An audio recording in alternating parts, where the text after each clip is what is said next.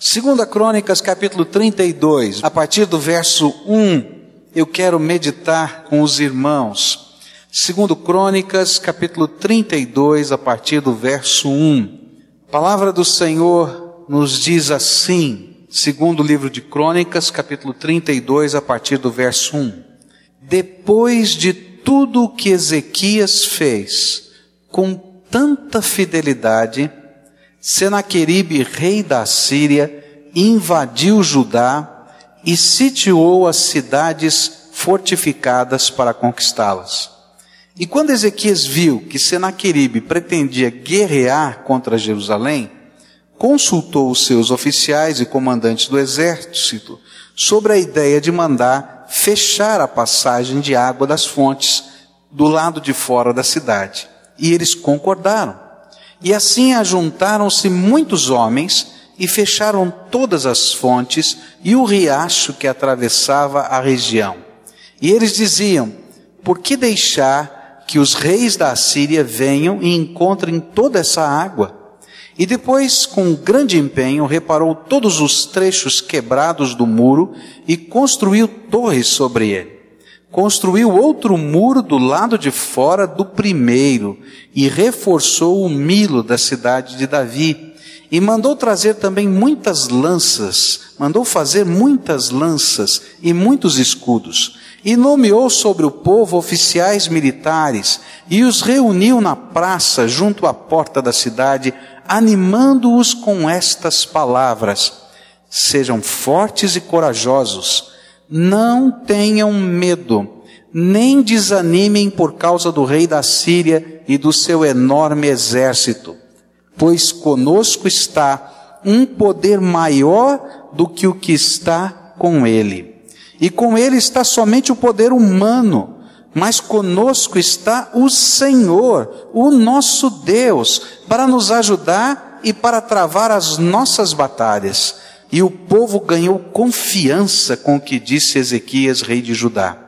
Mais tarde, quando Senequeribe, rei da Assíria, e todas as suas forças estavam sitiando Laques, mandou oficiais a Jerusalém com a seguinte mensagem a Ezequias e a todo o povo de Judá que morava lá. Assim disse Senaqueribe, rei da Síria, em que vocês baseiam a sua confiança para permanecerem cercados em Jerusalém? Quando Ezequias diz: O Senhor, o nosso Deus, nos salvará das mãos do rei da Síria, ele os está enganando para deixá-los morrer de fome e de sede. Mas não foi o próprio Ezequias que retirou os altares desse Deus, dizendo a Judá, a Jerusalém, vocês devem adorar diante de um só altar e sobre ele queimar incenso. Vocês não sabem o que eu e os meus antepassados fizemos a todos os povos das outras terras? Acaso alguma vez os deuses daquelas nações conseguiram livrar das minhas mãos a terra deles? De todos os deuses das nações que os meus antepassados destruíram, qual deles conseguiu salvar o seu povo de mim? Como então o Deus de vocês poderá livrá-los das minhas mãos. Portanto, não deixem Ezequias enganá-los ou iludi-los dessa maneira. Não acreditem nele, pois nenhum Deus de qualquer nação ou reino jamais conseguiu livrar o seu povo das minhas mãos ou das mãos de meus antepassados. Muito menos o Deus de vocês conseguirá livrá-los das minhas mãos. Os oficiais de Senaqueribe desafiaram ainda mais a Deus, o Senhor, e ao seu servo Ezequias. Senaqueribe também escreveu cartas insultando o Senhor, o Deus de Israel, e o desafiando. E assim como os deuses dos povos das outras terras não livraram o povo deles das minhas mãos, também o Deus de Ezequias não livrará o seu povo das minhas mãos. E então os oficiais gritaram na língua dos judeus ao povo de Jerusalém que estava sobre o muro para assustá-lo e amedrontá-lo com o intuito de conquistarem a cidade. Referiram-se ao Deus de Jerusalém como falavam dos deuses dos outros povos da terra que não passam de obra das mãos dos homens. Por isso, o rei Ezequias e o profeta Isaías, filho de Amós, clamaram em oração aos céus. E o Senhor enviou um anjo que matou todos os homens de combate e todos os líderes e oficiais no acampamento do rei assírio, de forma que este se retirou envergonhado para sua terra. E certo dia, ao adentrar o templo do seu Deus, alguns dos seus filhos o mataram à espada. Assim o Senhor salvou Ezequias e o povo de Jerusalém das mãos de Senaqueribe, rei da Síria, e das mãos de todos os outros, e cuidou deles em todas as fronteiras. Muitos trouxeram a Jerusalém ofertas para o Senhor e presentes valiosos para Ezequias, rei de Judá. E daquela ocasião em diante, ele foi muito respeitado por todas as nações. A primeira coisa que chamou a minha atenção quando eu li esse texto é o comentário que aparece no versículo 1 do texto que nós lemos. Depois de tudo que Ezequias fez, com tanta fidelidade, Senaqueribe, rei da Síria, invadiu Judá e sitiou as cidades fortificadas para conquistá-las. Quando a gente estuda a história, vai descobrir que esse rei foi um rei que implementou uma série de reformas religiosas. O povo de Judá havia se afastado de Deus, havia introduzido a idolatria no meio do seu culto, mas quando Ezequias assumiu a liderança do povo, ainda bem jovem, ele fez um voto de servir a Deus, mandou reparar o templo que estava todo estava fechado e estava todo uh, quebrado e, e abandonado, e ele retomou então a adoração a Deus, ao Deus Jeová, de todo o seu coração. O seu trabalho, o seu reinado foi um reinado próspero. E depois que ele terminou toda essa reforma religiosa, onde a gente pensa que agora que tudo prontinho, vai correr tudo às mil maravilhas, aparece esse texto, dizendo que quando ele agiu, depois de toda essa fidelidade, apareceu um inimigo. Senaqueribe. Naquele momento a Síria era o maior poder bélico do mundo. Estava dominando o mundo naquele momento. Era um dos impérios que estava dominando o mundo. Já haviam dominado o reino de Israel, o reino do norte já haviam conquistado todo aquele reino, estavam no controle daquela região, e aquele estado do sul, que era um reino independente, Judá, era o último reduto. E eles estavam descendo com seus exércitos naquela direção. A sensação que nós temos é que o autor sagrado estava surpreso. Ele estava como que dizendo: depois de tudo isso, nós esperávamos um mar de bênçãos mas surgiram um mar de crises. Eu quero dizer para você que as crises existem e elas vêm, inclusive na sua família, na minha família, entre pessoas de Deus existem crises. Há uma teologia que corre por aí dizendo que se você crê no Senhor Jesus, você não fica doente. Se você crê no Senhor Jesus, você não tem problemas. Se você crê no Senhor Jesus, você vai ficar rico. Eu quero dizer que eu não creio nessa teologia, porque a Bíblia nos diz que no mundo nós teremos aflições, mas tem de bom ânimo, disse o Senhor Jesus, porque Ele, Jesus, venceu o mundo. E essa história nos mostra exatamente isso. Um homem sério, um homem comprometido com Deus, de repente está enfrentando uma crise, está enfrentando um problema tão grande, tão difícil às vezes até no momento em que ele menos esperava que uma crise surgisse. E na verdade, as crises vêm na nossa vida quando a gente menos espera. A luta com Senaqueribe nos ilustra que existem batalhas, batalhas humanas, que são na verdade batalhas espirituais que estamos enfrentando, quando estamos diante de crises, na nossa própria vida. Toda vez que uma batalha espiritual está acontecendo na minha vida, na sua vida, ela tem dimensões concretas e humanas. Essa batalha que vai ser resolvida pelo poder de Deus, porque ela é uma batalha espiritual, tinha do lado de fora do muro um exército, tinha soldados, a cidade estava cercada, a cidade de Jerusalém, era uma coisa concreta, real. Não era simplesmente alguma coisa na mente ou na história da, do passado, ou sei lá onde, mas estava tomando um contexto bem concreto. Eu não sei qual é a crise que você está enfrentando, mas eu sei de uma coisa. Deus hoje quer lhe ensinar a viver uma fé vitoriosa em qualquer circunstância, no dia bom e no dia ruim no dia alegre de festa ou no dia, quem sabe, que o seu coração esteja tremendamente apertado. E eu quero olhar para esse texto e aprender aquilo que Deus queria ensinar para o seu servo. Que ele precisava ainda aprender, ainda que fosse um homem sério e comprometido com Deus, para enfrentar as batalhas que vêm sobre a nossa vida, para enfrentar a sua própria crise.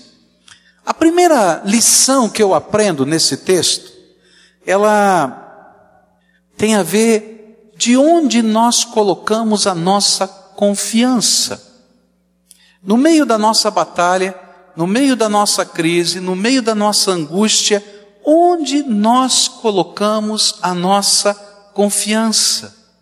E quando nós entendemos que a nossa confiança tem que estar firmada no Senhor, e temos que andar do jeito de Deus na nossa vida, nós vamos descobrir que quando assim confiamos no Senhor, a nossa vitória não depende de qualquer flexibilização ou de qualquer acordo que queiramos fazer com o nosso inimigo.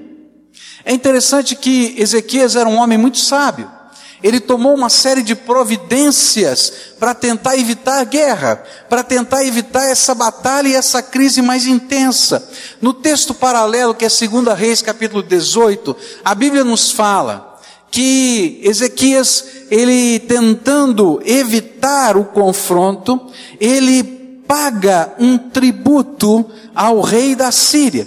Ele pega todo o ouro, toda a prata que ele tinha, ele tira inclusive o ouro e a prata que estava no templo do Senhor, ele manda tirar tudo fora, e ele então manda essa oferenda de paz para o rei da Síria. E disse: Olha, nós não queremos guerra, vocês nos perdoem se nós ofendemos vocês, mas nós não queremos enfrentar vocês, nós não queremos confronto. Está aqui, ó, se você vai invadir a nossa cidade para pegar o nosso ouro e a nossa prata, tudo que a gente tem está aqui, ó. Leva embora. Eu não quero encrenca, eu não quero confusão. Eu sou um homem de paz. E é interessante que não adiantou nada. E o rei da Síria quando viu aquele ouro e aquela prata, ao invés de dizer, tá bom, tá tudo bem, ele disse, não, agora que eu vou invadir essa cidade, essa cidade é próspera. Se é isso que ele conseguiu, então agora eu quero que ele vai conseguir no futuro. E a lição que fica é que na solução da nossa crise, não adianta a gente querer fazer acordos com o inimigo. E quando a gente tenta fazer acordos com o inimigo, ele não somente leva os nossos tesouros, como ele continua a sua operação de destruição. O que, que eu quero dizer com isso? Às vezes, no meio da nossa crise, a gente imagina que se eu flexibilizar um pouquinho a minha ética, aí eu sou uma pessoa certinha. Mas eu não preciso ser tão certinho assim. Tem tanta gente que é mais ou menos certinho. Eu poderia ser só um pouquinho erradinho, não tão errado, mas não tão certinho. E a gente flexibiliza a nossa ética, achando que a gente vai sair da crise. Mas aí que a gente se afunda mais porque a maioria das nossas crises são crises espirituais, são batalhas na nossa vida. E quando nós flexibilizamos a nossa ética, os nossos tesouros morais, espirituais, os nossos valores são levados embora pelo inimigo. E nós ficamos sem nada. e ele continua a sua batalha. Às vezes é muito comum a gente conversar com pessoas que estão vivendo uma crise dentro da vida conjugal, um problema, uma dificuldade, uma reação difícil, e nessa hora o inimigo começa a cochichar. O que, que é isso? Para com isso. Para de você querer consertar a tua vida, teu casamento, a tua família. Você tem direito a tentar isso, mais aquilo, mais aquilo outro. E a gente fica com a cabeça cheia dessas coisas, dizendo: sabe de uma coisa? Eu podia experimentar tanta coisa. E de repente, a gente flexibiliza aquilo que tem valor na nossa vida e a gente se arrebenta. Eu me lembro de uma vez que uma senhora veio me procurar. E ela estava em crise, disse: Pastor, tem alguma coisa errada. O marido dela estava em crise no casamento com ela, mas ele também era dependente de álcool, então ele era uma pessoa que bebia demais. E um dia ele olhou para ela e disse assim, numa das suas brigas: Eu tenho raiva de você. Eu tenho raiva de você porque você é certinha demais. E eu não aguento que você seja certinha demais. E aí eu me lembro que ela veio e disse assim: Pastor, eu estou em crise. O meu marido não me ama porque eu sou correta. Como é que eu posso ser? Tem jeito dele me amar se eu for incorreta? Eu disse: Filha, não adianta. Você vai flexibilizar os teus valores, vai aviltar o teu coração, vai aviltar a tua vida e não vai resolver nada. O que ele não gosta é de perceber os erros dele no amor que você derrama sobre a vida dele, apesar dos seus erros. Há um mecanismo dentro da nossa consciência, tipo uma balança, né? Que quando eu ofendo você, eu espero ser ofendido, porque aí fica tudo ok, maravilhoso. Mas se eu derramo graça, amor, misericórdia, aquela balança fica pendendo para o outro lado. Eu quero que você me agrida de alguma maneira, porque aí embata a balança. E o que ele está dizendo para você, mulher, é que você tem agido de uma maneira diferente e ele não consegue ver os seus próprios pecados. Cuidado, porque se você começar a flexibilizar na tua vida os teus valores, tentando fazer acordos com o inimigo para tentar sair da sua crise, ele vai roubar os seus tesouros e vai continuar perturbando e destruindo a tua vida. Isso vale na moral, isso vale na ética, isso vale nos recursos financeiros, isso vale em qualquer área da vida. O diabo não tem outro objetivo a não ser matar, roubar e destruir, diz a Bíblia. Por isso, cuidado com aqueles que dizem que você deve fazer algum tipo de oferenda, não é? Para apaziguar as forças do mal. Tem muita gente falando por aí. Não, você precisa ter um compromisso com Jesus Cristo, o Senhor da tua vida. É Ele que faz diferença na nossa vida. Ezequiel estava aprendendo da maneira difícil. O inimigo levou o dinheiro, levou o ouro, levou a prata e continuou em guerra. A segunda coisa que eu aprendo nesse texto, a nossa confiança em Deus sempre vai ser provada pelo inimigo antes de ser aprovada por Deus. Assim disse Senaqueribe, versículo 10, rei da Síria, em que vocês baseiam a sua confiança para permanecerem cercados em Jerusalém? Olha que pergunta capciosa.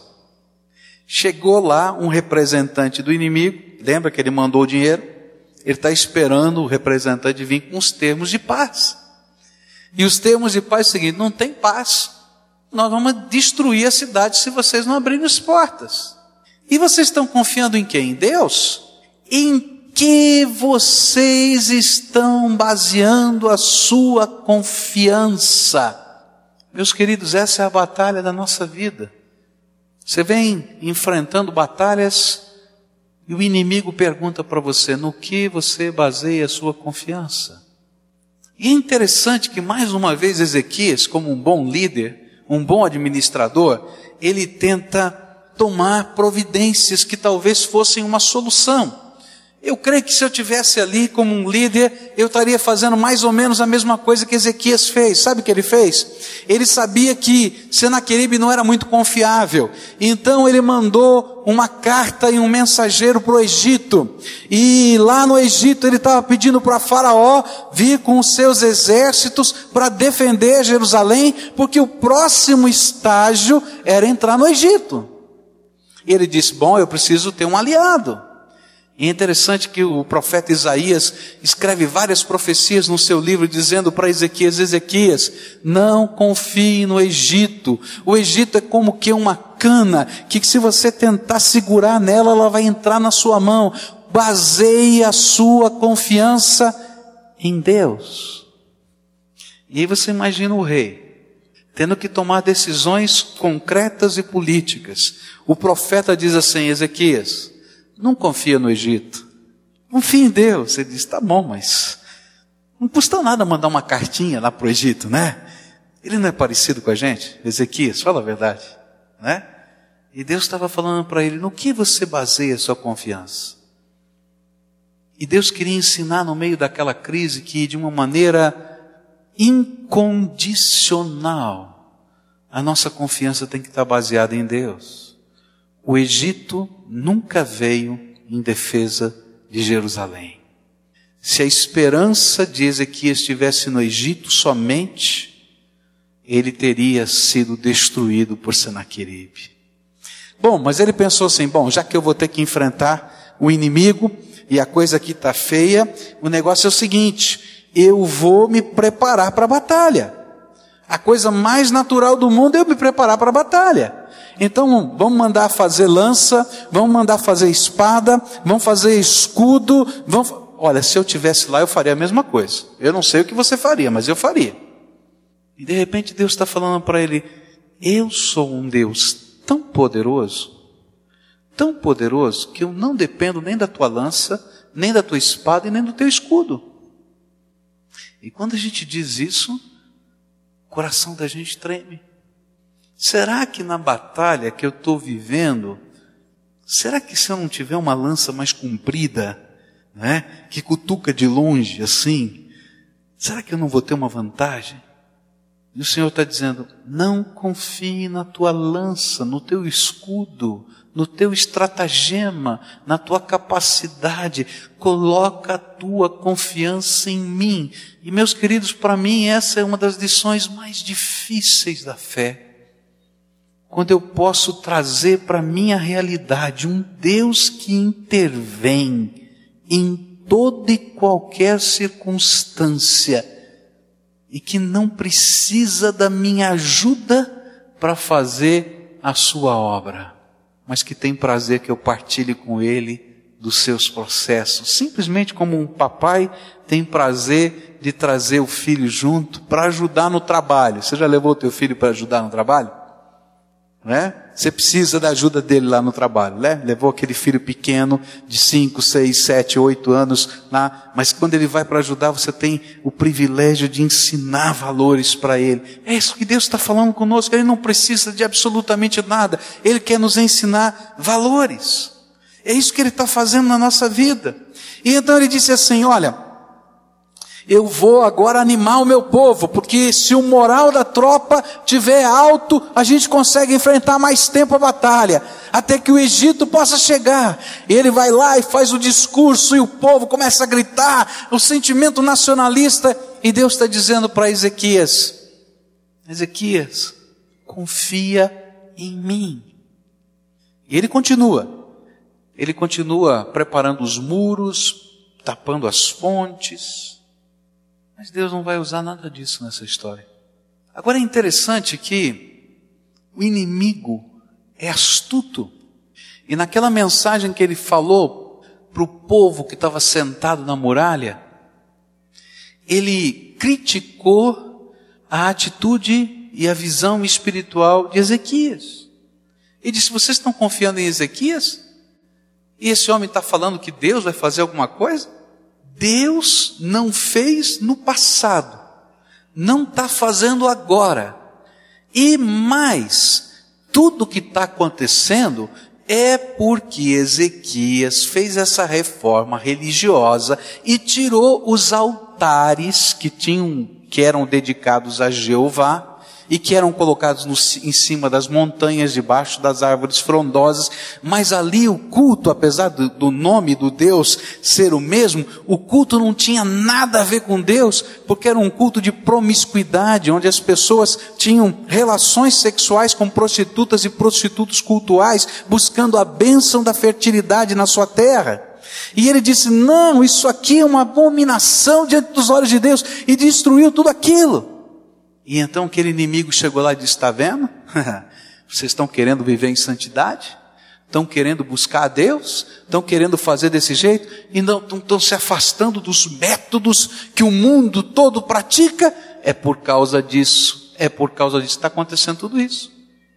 Quantas vezes o inimigo vem e critica a nossa fé, a nossa fidelidade, a nossa postura diante dele, e ele tenta minar e ele pergunta: Você confia mesmo? Confia mesmo? Você continuaria confiando em Deus mesmo quando tudo parece ruir diante dos seus pés? Era isso que estava acontecendo com Ezequias. Eu quero dizer para você que a maior de todas as batalhas espirituais está acontecendo dentro do nosso coração. Quando, apesar de tudo que esteja diante dos nossos olhos, a gente precisa continuar crendo nas promessas que Deus tem feito para nós. A verdadeira vitória é conquistada primeiro aqui dentro do coração e depois toma forma concreta nas circunstâncias da nossa vida. O que Deus queria ensinar para Ezequias e a nós é que a vitória não depende de qualquer outra coisa a não ser de uma fé incondicional no Todo-Poderoso. Nós somos tentados a pensar que estamos vivendo uma fé incondicional, mas muitas vezes estamos expressando de modo piedoso o mesmo tipo de confiança que o homem sem Deus expressa. Nós só colocamos uma linguagem religiosa, mas estamos vivendo do mesmo jeitinho que o homem sem Deus vive. E a gente enfrenta as batalhas da mesma maneira como eles enfrentam. E a gente não crê no imponderável, no impossível de Deus que vem acontecer na nossa vida. Ezequias estava numa batalha dentro do seu coração. Eu posso confiar? Eu posso confiar? Será que vale a pena confiar? Talvez hoje o Senhor esteja trabalhando com você e mostrando para você como as coisas estão no seu coração e onde você tem colocado a sua confiança. Vejam só quais foram as palavras do Senhor a Ezequias através de Isaías. Isaías capítulo 10, versos 20 diz assim: E acontecerá naquele dia que o resto de Israel e os que tiverem escapado da casa de Jacó nunca mais se estribarão sobre aquele que os feriu, antes se estribarão lealmente sobre o Senhor, o Santo de Israel. Ele estava dizendo: Olha, eu quero te ensinar uma coisa, eu sou todo poderoso, eu posso entrar em qualquer batalha da sua vida. Isaías 30, 15 diz assim: Pois assim diz o Senhor, o seu Deus, o Santo de Israel, voltando e descansando sereis salvos, no sossego e na confiança estará a vossa força, mas não quisestes. Antes dissestes, não, porém sobre cavalos fugiremos portanto fugireis, e sobre cavalos ligeiros cavalgaremos, portanto hão de ser ligeiros os vossos perseguidores. Onde está a sua confiança? Caminhar pela fé é crer que é um Deus todo-poderoso que intervém sobre as nossas vidas. Não é a tua inteligência, não é a tua capacidade, não é a tua força, não é a tua sabedoria, não é a tua estratégia. É o poder de Deus que faz diferença na nossa vida. Sabe o que acontece? Chega uma hora que nada funciona. E foi assim que aconteceu com Ezequias. O Egito não veio, mandar o dinheiro não funcionou, o exército de Senaqueribe começou a cercar Jerusalém. 185 mil soldados cercaram Jerusalém. Tampar as fontes de água não resolveu, porque eles destamparam e tinham água para abastecer 185 mil homens. Fazer dois muros era só uma questão de tempo, porque aquelas máquinas de guerra de antigamente estavam encostando nos muros e elas ficavam batendo na pedra do muro com grandes toras, com pontas de ferro, recobertas de madeira e couro pelos lados, de tal maneira que se você jogasse água quente ou fogo de cima, você não atingia os homens que estavam batendo, e aquele bater dia e noite, sem parar, fazia com que uma hora as pedras do muro começassem a cair, a se desmontar e talvez alguns pedaços do muro, do primeiro muro, já tivessem sido quebrados e agora a máquina avançava um pouquinho mais para bater no segundo muro e era só uma questão de tempo. Não funcionou. Você já viveu coisas assim? Você tentou isso, tentou aquilo, tentou aquilo outro, tentou aquilo outro, colocou a tua confiança, colocou a tua esperança e você não entendeu ainda. Onde está a resposta? E a Bíblia diz que quando aquela carta chegou, Ezequias pegou aquelas cartas do rei da Síria e ele foi para dentro do templo. E ele disse: Senhor, eu não vou sair da tua presença antes que o Senhor me responda. Verso 20 do nosso texto diz que Ezequias e Isaías saíram para orar. A Bíblia diz que Deus mandou Isaías trazendo uma mensagem para Ezequias, dizendo que algo sobrenatural aconteceria e que mudaria o contexto de tudo aquilo. E é interessante que Deus, porque aquele homem entrou no templo com uns pergaminhos escritos pelo inimigo de acusação e dobrou seu joelho e clamou, começou a dar comando no céu. E a Bíblia diz que Deus mandou um anjo.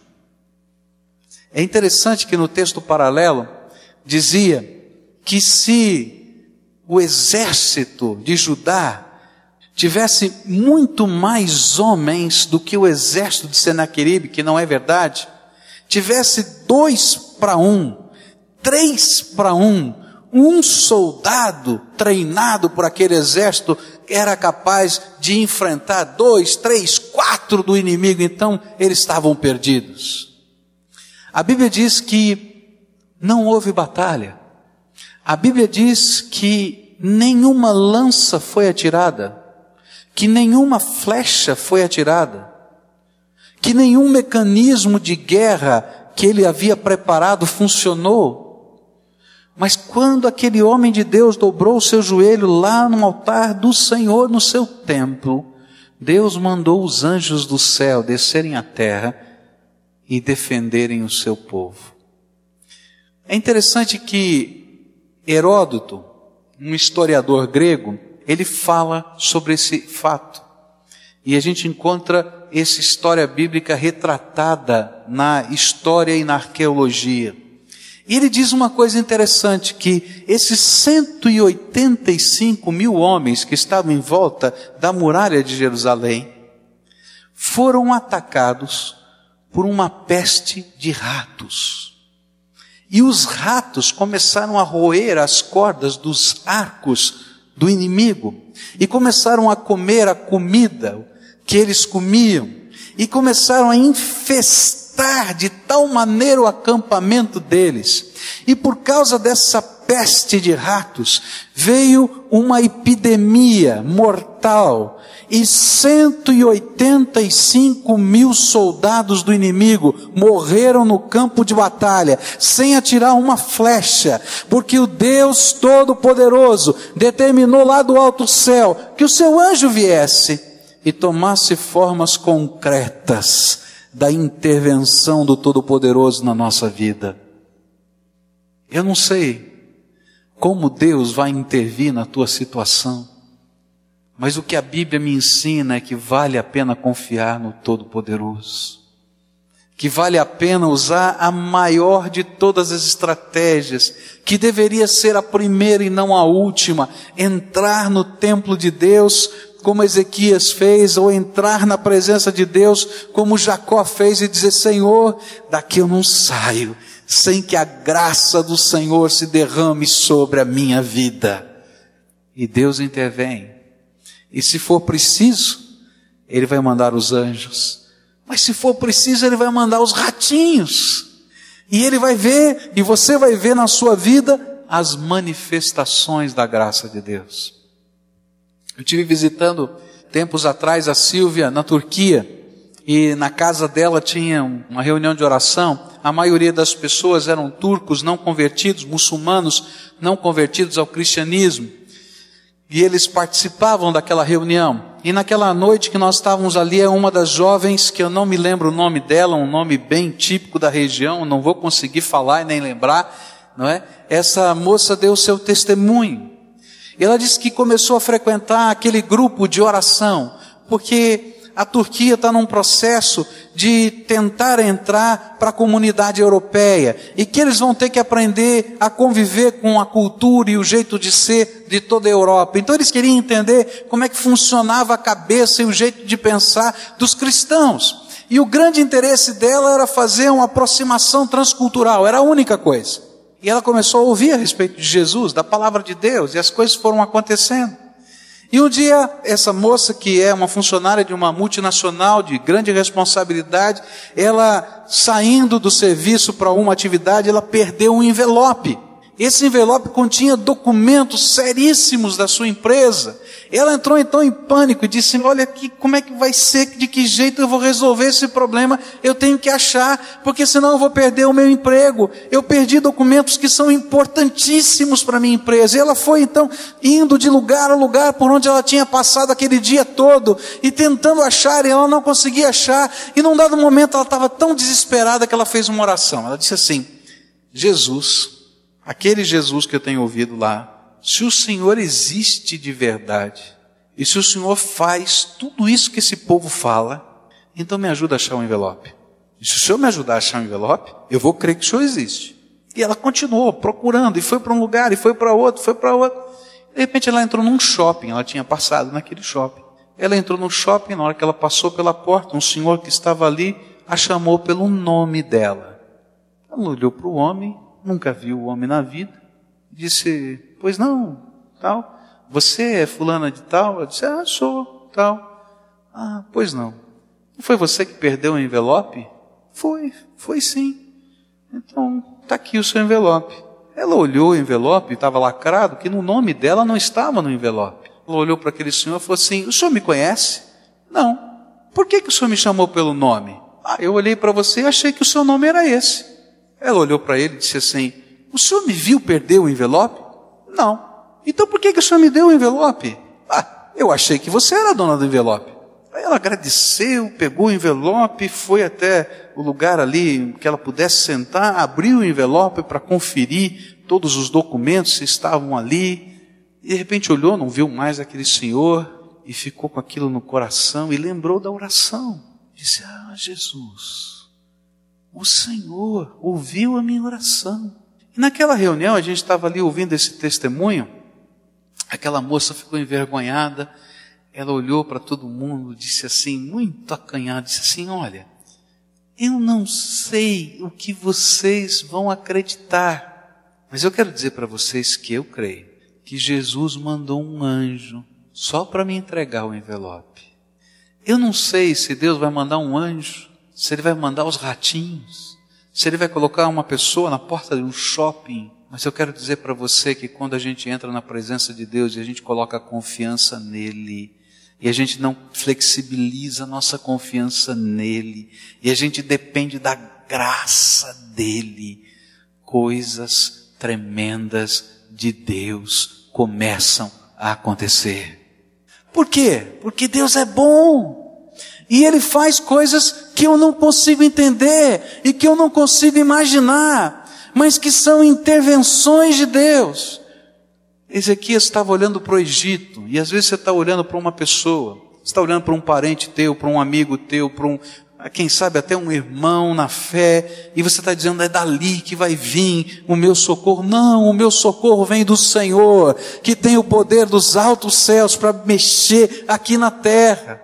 Às vezes a gente está olhando para a nossa estratégia, para os nossos métodos, a nossa maneira de trabalhar, a nossa capacidade administrativa, e Deus está dizendo para você: não é a tua capacidade, é o meu poder. Entra no templo e busca a face do Todo-Poderoso, e você vai ver coisas tremendas de Deus acontecendo. Não confia em você, no teu método, na tua força, na tua capacidade, nas pessoas, porque você vai se decepcionar. Mas entra na presença de Deus. Pode levar até as cartas, até as cartas, aquelas que machucam a alma. E pode dizer: Deus está aqui. E sabe o que acontece? Há um Deus todo-poderoso que quer nos ensinar a andar com Ele e a depender da Sua graça. E diz a Bíblia que no outro dia pela manhã, aqueles que não morreram por causa daquela epidemia fugiram e deixaram tudo no meio do caminho, as tendas, as armas, tudo. E no outro dia de manhã eles abriram as portas da cidade. E o povo saiu para olhar. Deus havia vencido a batalha por eles. Você precisa de Jesus, querido. Você não precisa de uma instituição religiosa, você não precisa de uma tradição, você não precisa de pessoas influentes que te protejam, te indiquem, te façam isso aquilo. Você precisa de Jesus. E eu queria que você hoje pudesse crer nesse Deus que está no controle e colocar a tua vida nas mãos do Senhor. Eu não sei qual é a crise que você está vivendo, eu não sei quais são as circunstâncias que estão acontecendo, não sei quais são as batalhas, eu não sei o que é que você está esperando. Quem sabe a sua esperança esteja num Egito, em alguém que vem de algum lugar para fazer alguma coisa. Eu queria hoje desafiar você a colocar a sua confiança no Deus Todo-Poderoso num Deus que salva, num Deus que cura, num Deus que transforma, num Deus que liberta, num Deus que entra na história da nossa vida, nos nossos negócios, um Deus que nos restaura. E que às vezes permite que crises venham só para a gente entender que a nossa confiança tem que estar só nele, porque tudo nessa vida passa, mas aquilo que Deus semeia no nosso coração é eterno. Onde você está colocando a tua esperança? Quem sabe nos teus diplomas? Quem sabe no teu emprego? Quem sabe nos recursos que você está tentando guardar? Quem sabe na tua capacidade de trabalho? Quem sabe na tua capacidade de articulação? E hoje o Espírito de Deus está dizendo: olha, coloca a tua confiança em mim. E deixa eu ser o Senhor da tua vida.